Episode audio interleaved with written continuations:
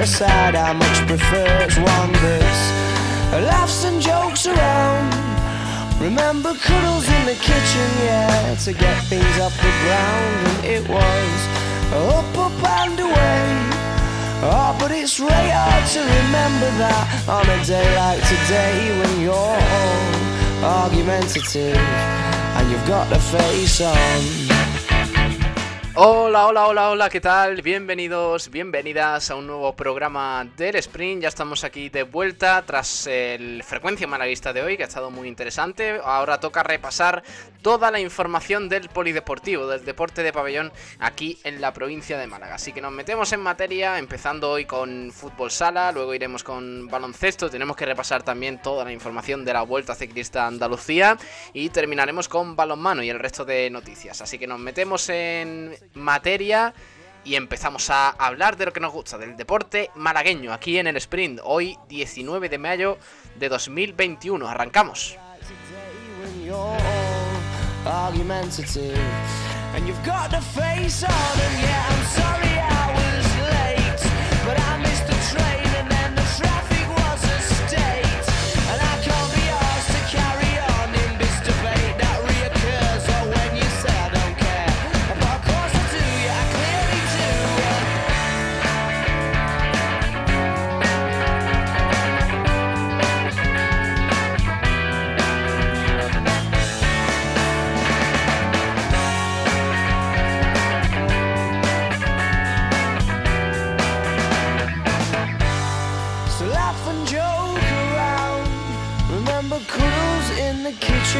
Get things off the ground, and it was up, up and away.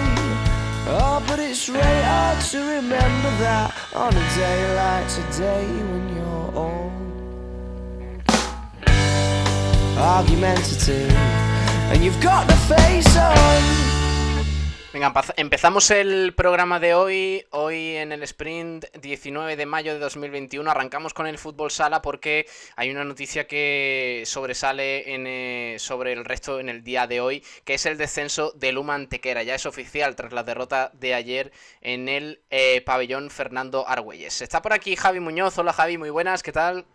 Buenas tardes, Pablo. Ya se confirmó esa mala noticia, ya es matemático, el Bishoker Humantequera será equipo de segunda división la próxima campaña.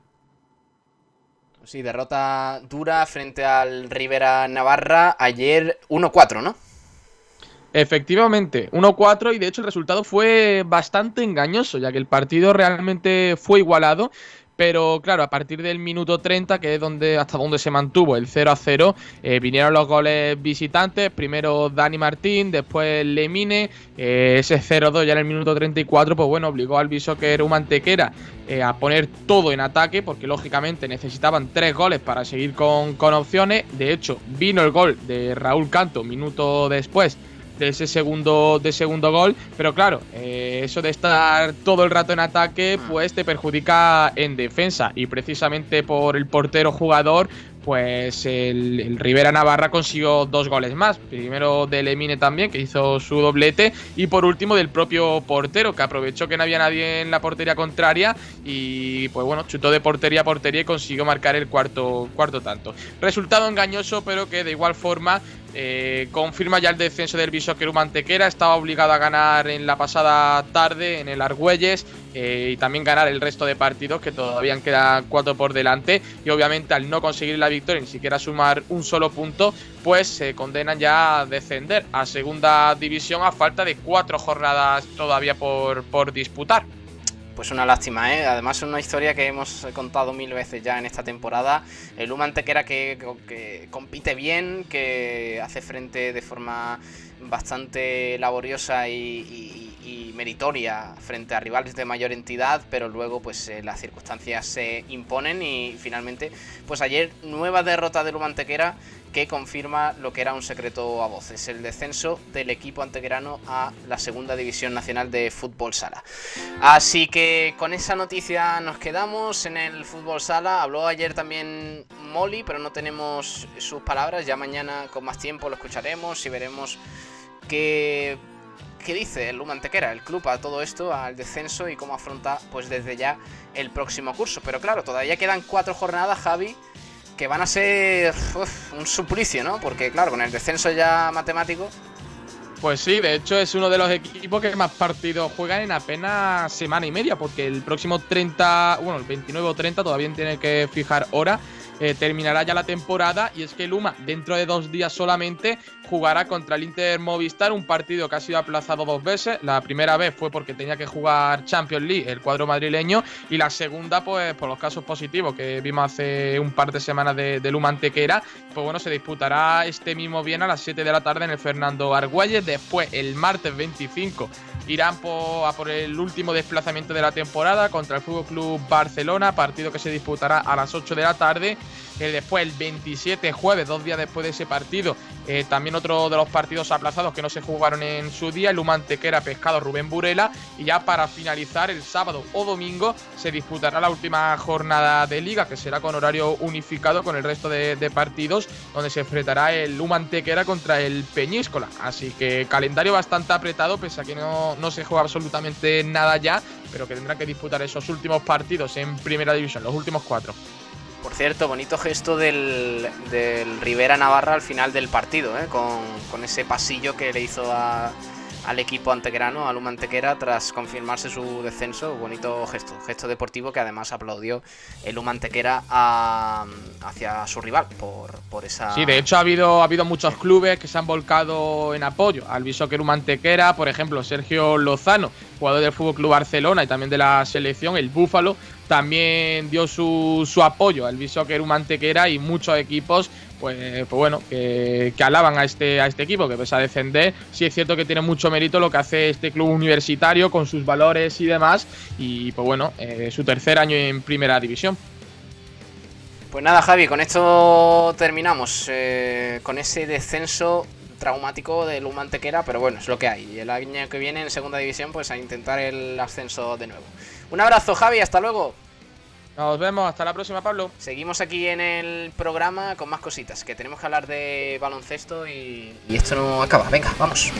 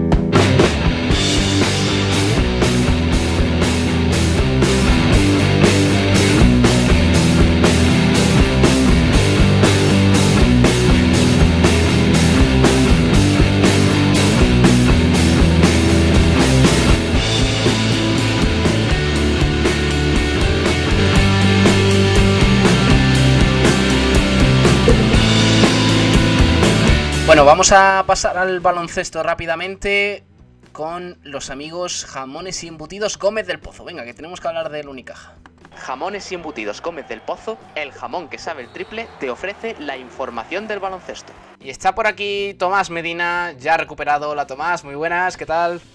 Hola, buenas tardes. Regulín regular, pero vamos, por lo menos para hablar 5 o 10 minutos estoy. Bueno, pues nada, hablamos de ese partido, del triunfo del Unicaja en el día de ayer frente a la Kunsa Guipúzcoa Basket, el equipo que ya está descendido, el equipo vasco pero finalmente pues puso bastante bastante en aprietos al Unicaja que venció por 75 a 81, un partido que le permite llegar a la última jornada de la Liga Endesa con opciones de entrar en el playoff, en esa octava plaza que dé acceso a la siguiente fase de la Liga Endesa. 75-81, como digo, tras un partido bastante igualado en el Donostia Arena, jornada 37, primer cuarto 12 iguales, segundo cuarto 12 13-17, eh, perdón el tercero 23-20 y el último 27-32. Se dejó lo mejor para el final, el única ayer en, en, el País Vasco, ¿eh, Tomás? Pues sí, la verdad que fue un partido que jugándose lo que se jugaba el Unicaja, lo extraño es que no hubiese ganado de 20 o de 30 puntos, que era lo que tenía eh, que haber hecho.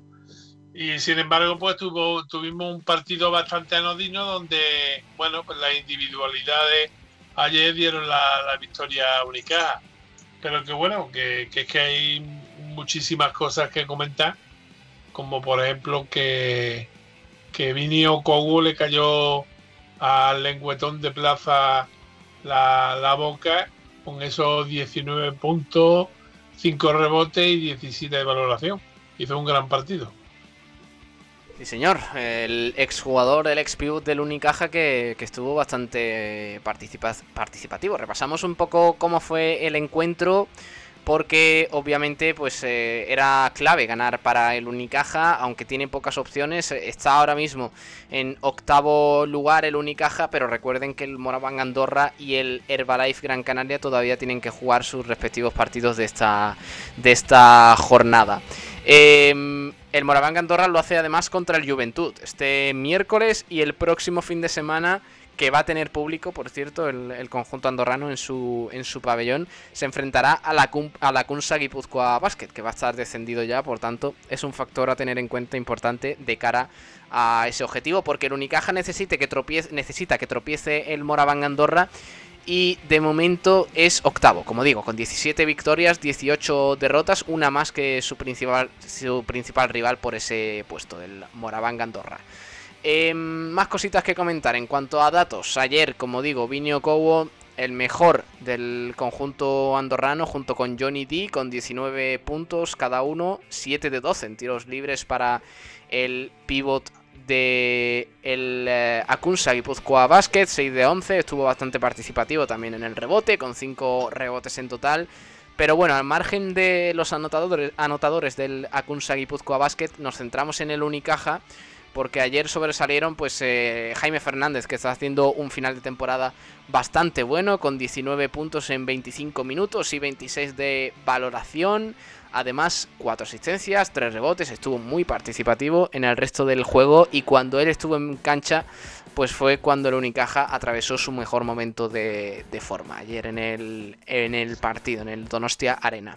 Además, eh, Adam Wasilski se fue hasta los 11 puntos con 3 de 5 en triples, 3 rebotes y, finalmente 12 de valoración. Tim Abromaitis también acabó con 13, menos puntos, 9, pero pues 6 eh, rebotes en total, alguna asistencia que también le hizo pues sobresalir en el, en el tema de la valoración. Darío Brizuela, en su regreso al País Vasco, bueno, pues no estuvo brillante como en otras ocasiones, pero anotó 13 puntos y, y finalmente se fue hasta los 12. No fue un juego brillante, Tomás, el del Unicaja, pero sí es verdad que digamos, regular, que es lo que le estaba faltando al equipo en las últimas jornadas para asegurar un triunfo que era obligado prácticamente, frente a un equipo que no se jugaba nada.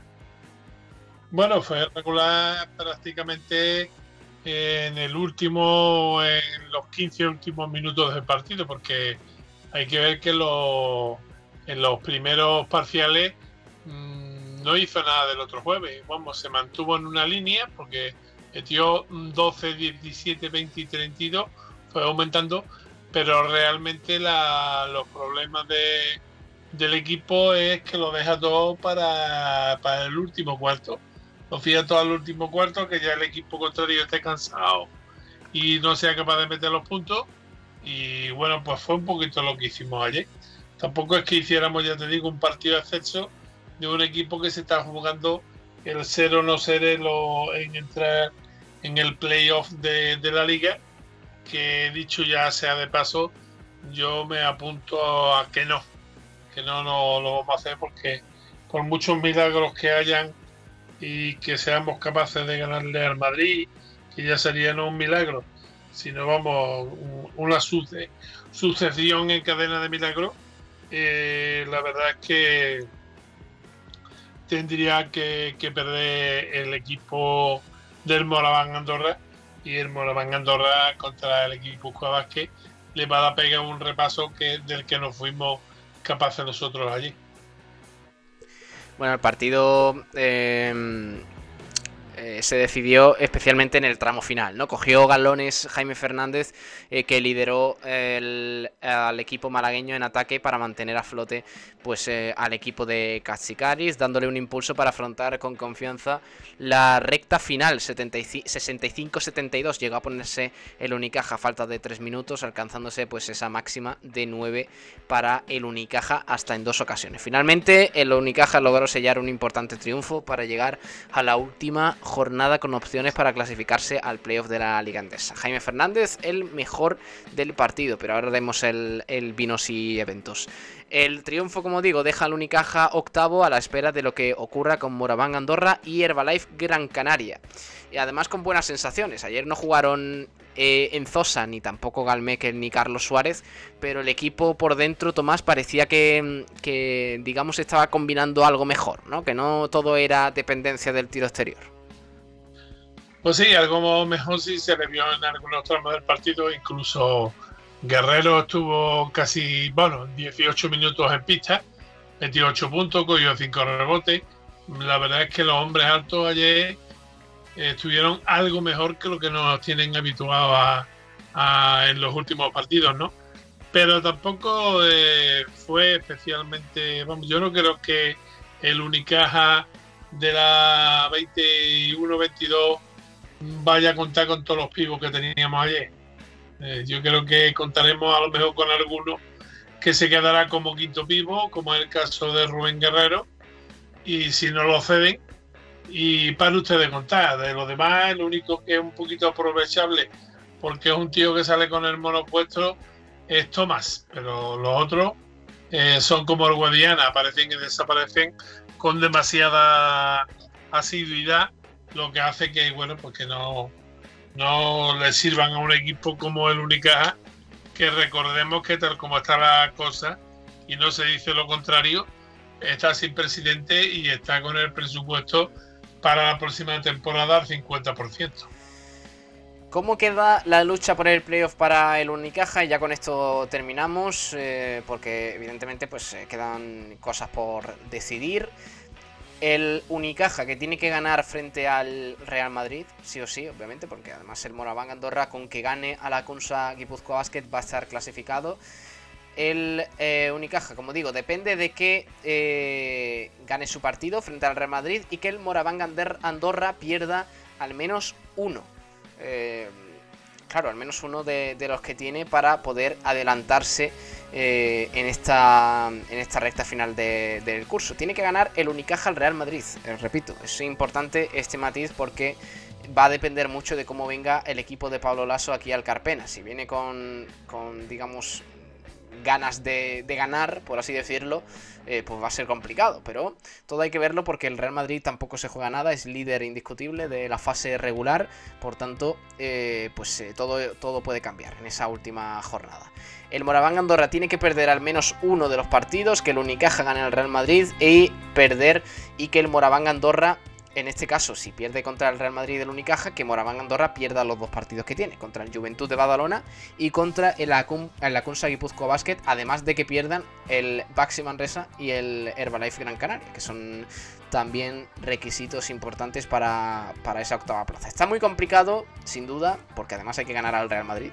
o sea, es, el principal, eh, digamos, la principal piedra en el camino. Pero obviamente, pues hay que seguir luchando hasta el final. Vamos a hacer vinos y eventos. Y ya terminamos aquí el baloncesto con este, con este triunfo del Unicaja ayer en el Donostia Arena. Así que vamos a elegir, venga, el mejor jugador del Unicaja en el partido de ayer. Venga, vamos, vinos y eventos. Vinos y Eventos te ofrece el premio Jugador Vinos y Eventos del Unicaja de baloncesto. Tomás, ¿quién te pareció ayer el mejor del Unicaja? Bueno, pues creo que la última jornada todos han sido blanco y en botella.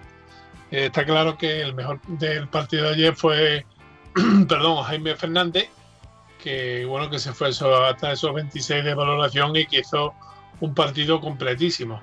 No hubo ningún otro jugador que, que le siguiera, incluso eh, vimos como jugadores como Francis Alonso estuvieron 19 minutos jugando en detenimiento precisamente de, Brizuela.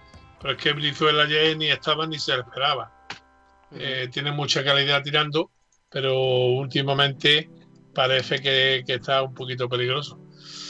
En fin, yo considero que, vamos, considero, creo que el jugador vino y evento fue ayer Fernández con bastante diferencia sobre el resto. Vale, pues eh, para Jaime Fernández vamos a mirar votos, vamos a ver cómo, quedó esa encuesta. Ya sabéis que tras cada partido del Unicaja podéis eh, participar aquí eh, en, nuestra cuenta oficial de, Sport Direct Radio y votar quién fue el mejor del, del partido. En este caso, de las cuatro opciones que os dejamos en el partido de ayer. Jaime Fernández, Darío Brizuela, Adam Wasinski y Team Abromaitis. En este caso ganó con además bastante contundencia Jaime Fernández, 65,2% de todos los votos que teníamos. Además, en las respuestas, como bien habéis hecho, pues gana el escolta español con bastante, con bastante contundencia. David Maestre Díaz dice Jaime Fernández, Momi arroba Camox15 dice Jaime Fernández, por supuesto.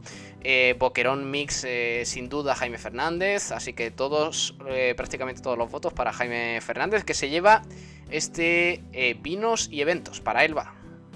Vinos y Eventos te ha ofrecido el premio Jugador Vinos y Eventos del Unicaja de Baloncesto. Venga, Tomás, y mañana hablamos de más cositas, si te parece. Ya tocamos un poquito más de lleno la agenda para el fin de semana y ya vamos encarando lo que viene para la recta final de, esta semana. Un abrazo, hasta luego.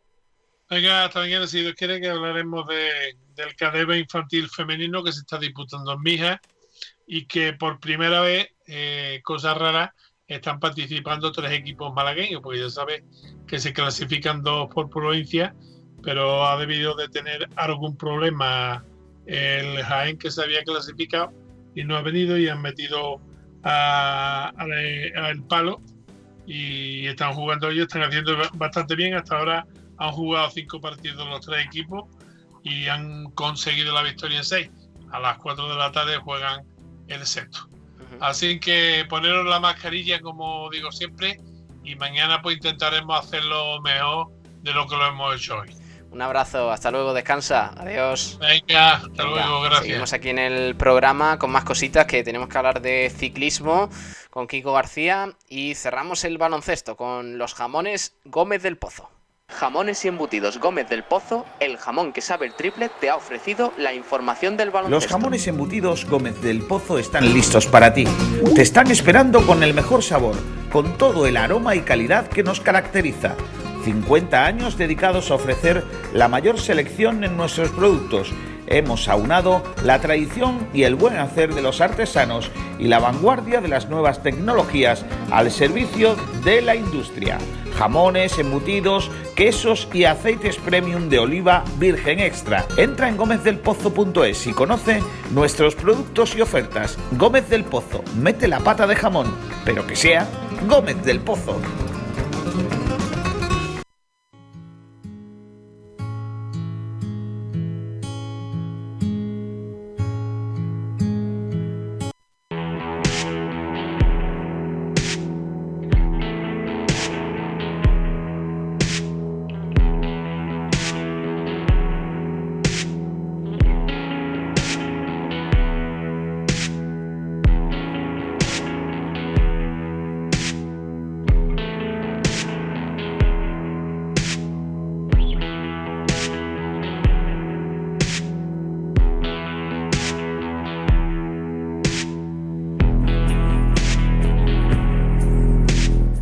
Vamos rápidamente con más cositas. Eh, vamos a hablar de ciclismo, porque ayer empezó la Vuelta Ciclista Andalucía con esa primera etapa, además la única que tiene lugar, eh, que tuvo lugar, mejor dicho, en tierras malagueñas. Y está por aquí Kiko García, con el que vamos a hablar. Kiko, muy buenas, ¿qué tal?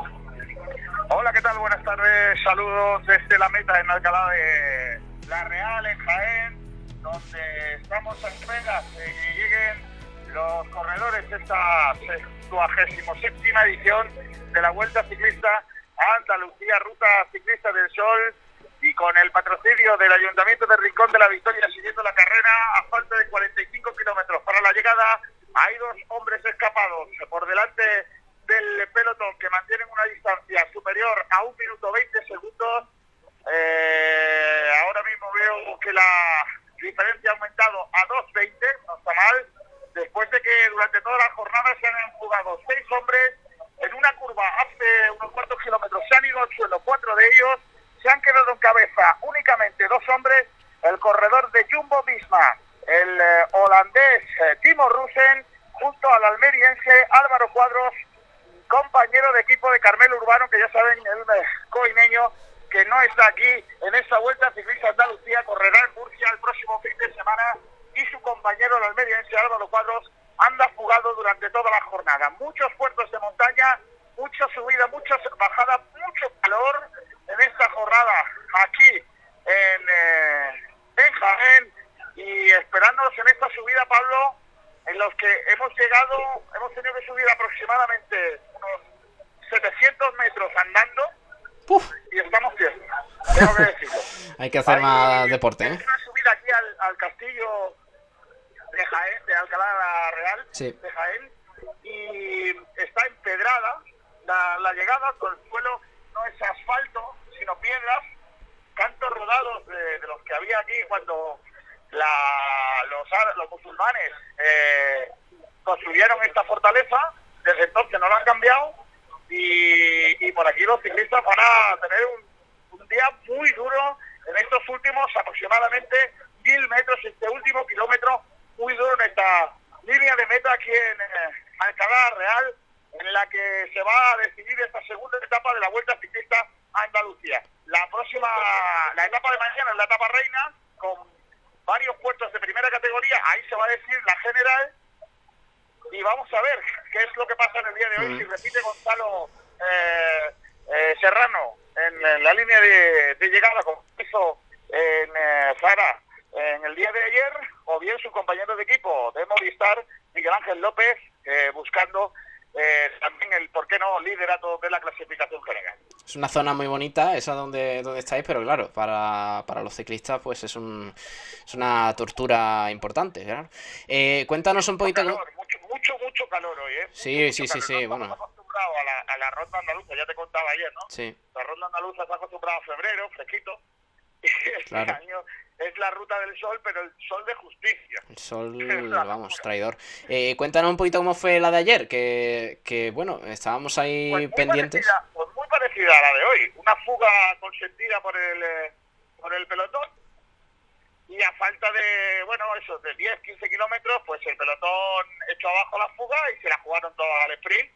Ganó el eh, actual líder de la clasificación general. Sí. Eh, el corredor eh, de Movistar, eh, Gonzalo Serrano, que fue el mismo corredor que vimos ganar tú y yo el año pasado en Iznájar. Sí, correcto. aquella victoria tan bonita, la subida a Iznájar, que es de donde se ha salido en el día de hoy. Curiosamente, fue él, él ganó la etapa de que llegaba el año pasado desde donde se ha salido en el día de hoy, en tierras cordobesas, en la localidad muy cerquita de nuestros amigos de Villanueva de Tapia, en eh, la provincia de Málaga, eh, pues hoy se ha salido de ahí Nájar con eh, el, que, el vencedor de la etapa del año pasado allí, líder de la clasificación general, el Movistar, que lo tiene de, líder. ¿No ha pasado algún problema porque Gonzalo Serrano ha tenido que bajar a cola de pelotón, seguramente algún problema mecánico, y están acompañándolos a la cabeza de, del pelotón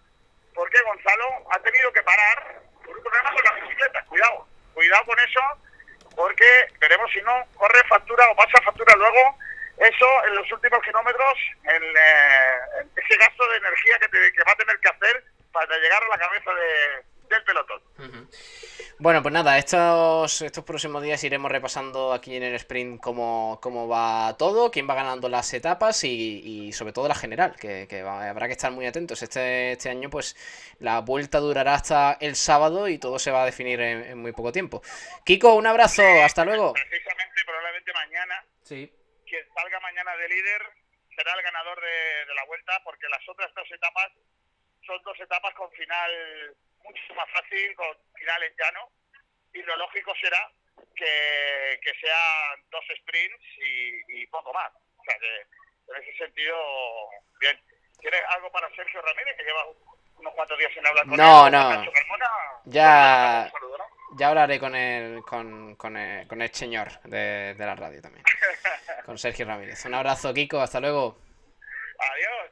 Venga, seguimos aquí en el sprint con más cositas porque tenemos muchos más temas que, comentar. ¿eh? Aquí en el repaso al polideportivo, después de hablar de la Vuelta Ciclista Andalucía, ya sabéis, con el apoyo del Ayuntamiento de Rincón de la Victoria.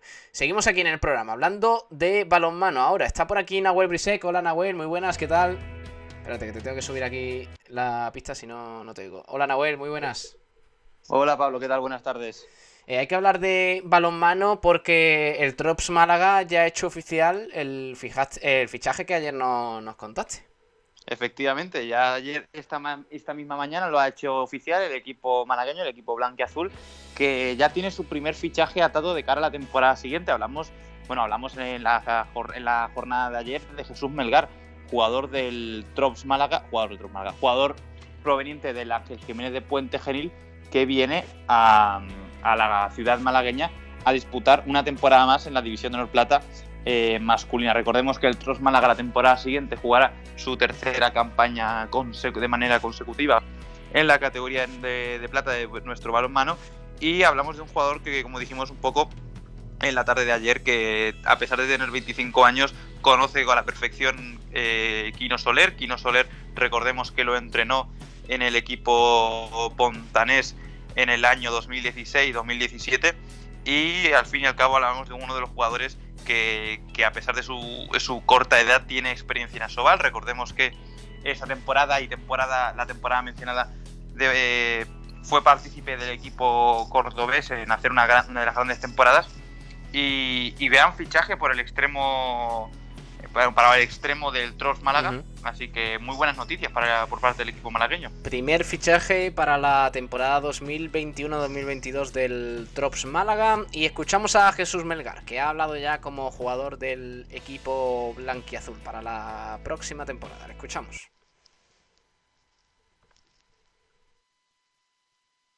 Por mi fichaje con el Trops Málaga para la próxima temporada espero y deseo devolver toda la confianza que tanto entrenador como, como directiva han puesto en mí. Y seguro que con trabajo e ilusión eh, logramos hacer un buen año y, y colocar al equipo en lo alto de la tabla. Bueno, el objetivo es claro para Melgar, eh, colocar al Trops Málaga en lo alto de la tabla. Con esa intención viene y es el primer fichaje, como digo, para el Trops la próxima, de cara a la próxima temporada. Vamos a hablar de más cositas, Nahuel, porque hay novedades eh, con respecto al balonmano Málaga Costa de cara a la Copa de la Reina de este fin de semana, ¿no? Efectivamente, ya estamos en modo Copa para las Panteras. No hemos podido eh, adaptarnos tanto tiempo como nos hubiera gustado o como hicimos en la pasada edición, ya que teníamos más anterioridad.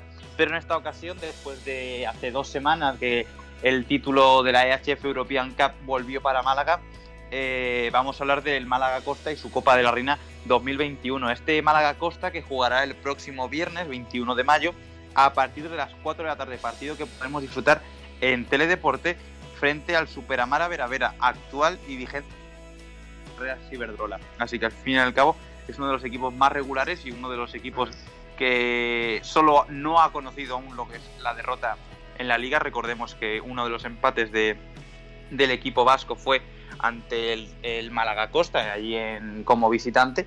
Así que ya conocemos el horario de, este partido. También, Pablo, si quieres, ya que en esta casa somos muy de balonmano, te puedo comentar el resto de los horarios, que también los podemos ver por Teledeporte. Sí, claro, venga.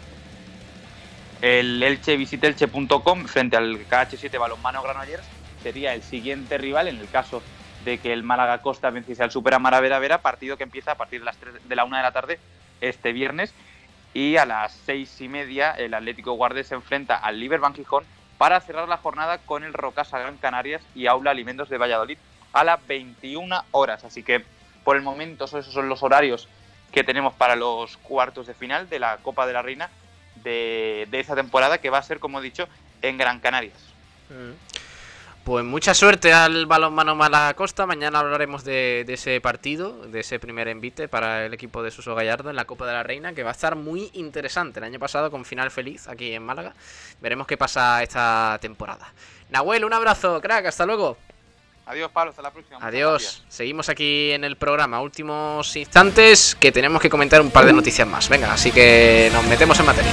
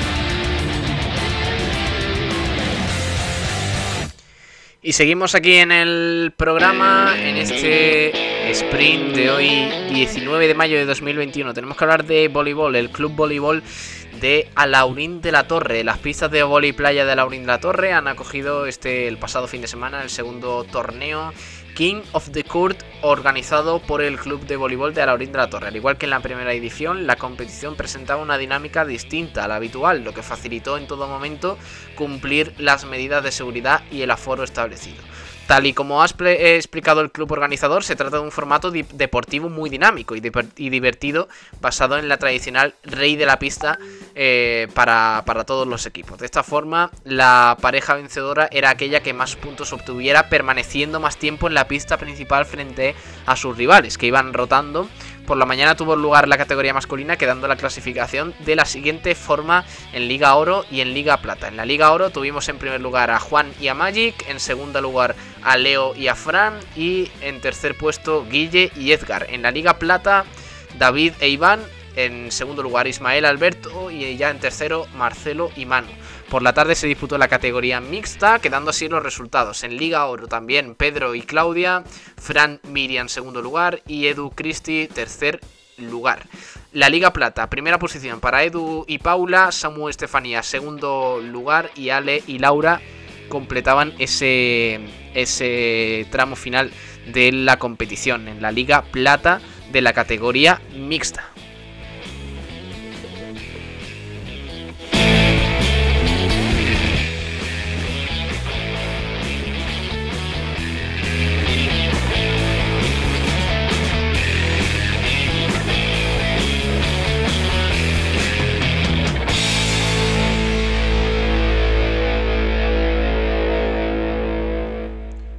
Además, voleibol. Hablamos del. Eh, del Club Waterpolo, no, perdón, voleibol no, Club Waterpolo Málaga Inacua. Fin de semana de alto nivel para la cantera del waterpolo malagueño y andaluz. El Club Waterpolo Málaga Inacua que sigue fraguando un gran proyecto en su cantera. Y si hace 15 días se confirmó la presencia de todos los equipos femeninos en las fases finales de los campeonatos de Andalucía, ahora se ratifica otra gran gesta, los dos equipos juveniles en las semifinales del torneo autonómico, a las puertas de la final y soñando con el campeonato de España. Especial mérito tienen los chicos de la Liga Andaluza Masculina, que cerraron una gran fase regular en segunda posición con el alto nivel que hay en esta categoría y superando al Club Waterpolo Marbella en los dos partidos de los cuartos de final.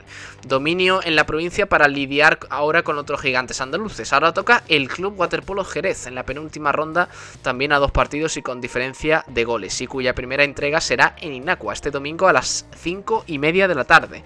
Antes, a las 4, empezará el baile de las semifinales y el juvenil femenino, que luchará por estar en la finalísima con sus vecinas del Club Waterpolo Marbella. Una gran fase regular y un meritorio tercer puesto les valió estar ahí. Fin de semana del que puede salir otro gran logro del waterpolo malagueño, poniendo dos pies, uno en cada cuadro de las finales del Campeonato de Andalucía Juvenil. El resto de categorías también continúan sus trayectorias en los play-off, resaltando la vuelta de las semifinales eh, cadete femeninas, donde toca remontada a domicilio en dos hermanas tras el resultado 2 a 9 en la ida. Y los cuartos alevines masculinos en Sevilla, donde también toca buscar la machada tras el 2-5 de la ida.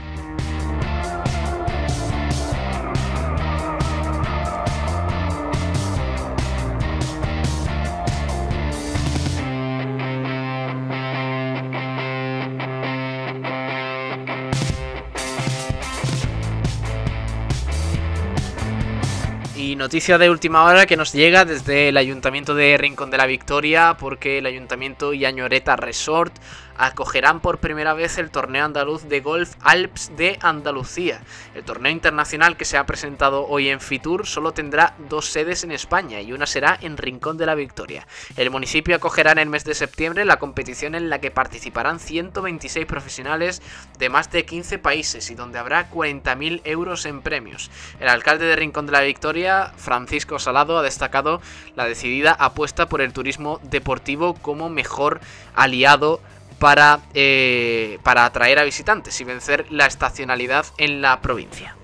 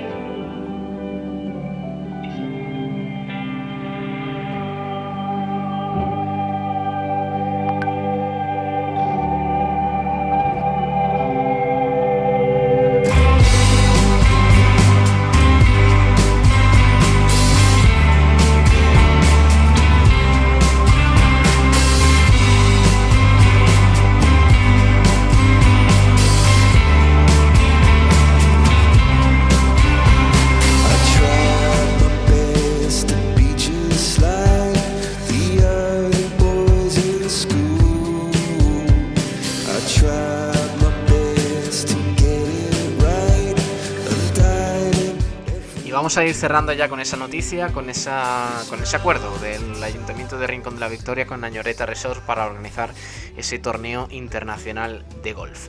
Muchísimas gracias por estar ahí un día más con todos nosotros aquí en la sintonía del deporte en el 89.1 de la FM en Sport Direct Radio. Gracias, de verdad. Ahora se quedan con el resto de la programación, con Sport Center Diario y con Dial Deportivo aquí en esta casa, en Sport Direct Radio. Gracias, un abrazo y sean felices. Ahora eh, quédense aquí, ¿eh? en Sport Direct Radio, en la radio del deporte. Luego viene por pelotas y el resto de la programación, como siempre, en esta casa. Un abrazo enorme, sean felices y hasta mañana. Adiós.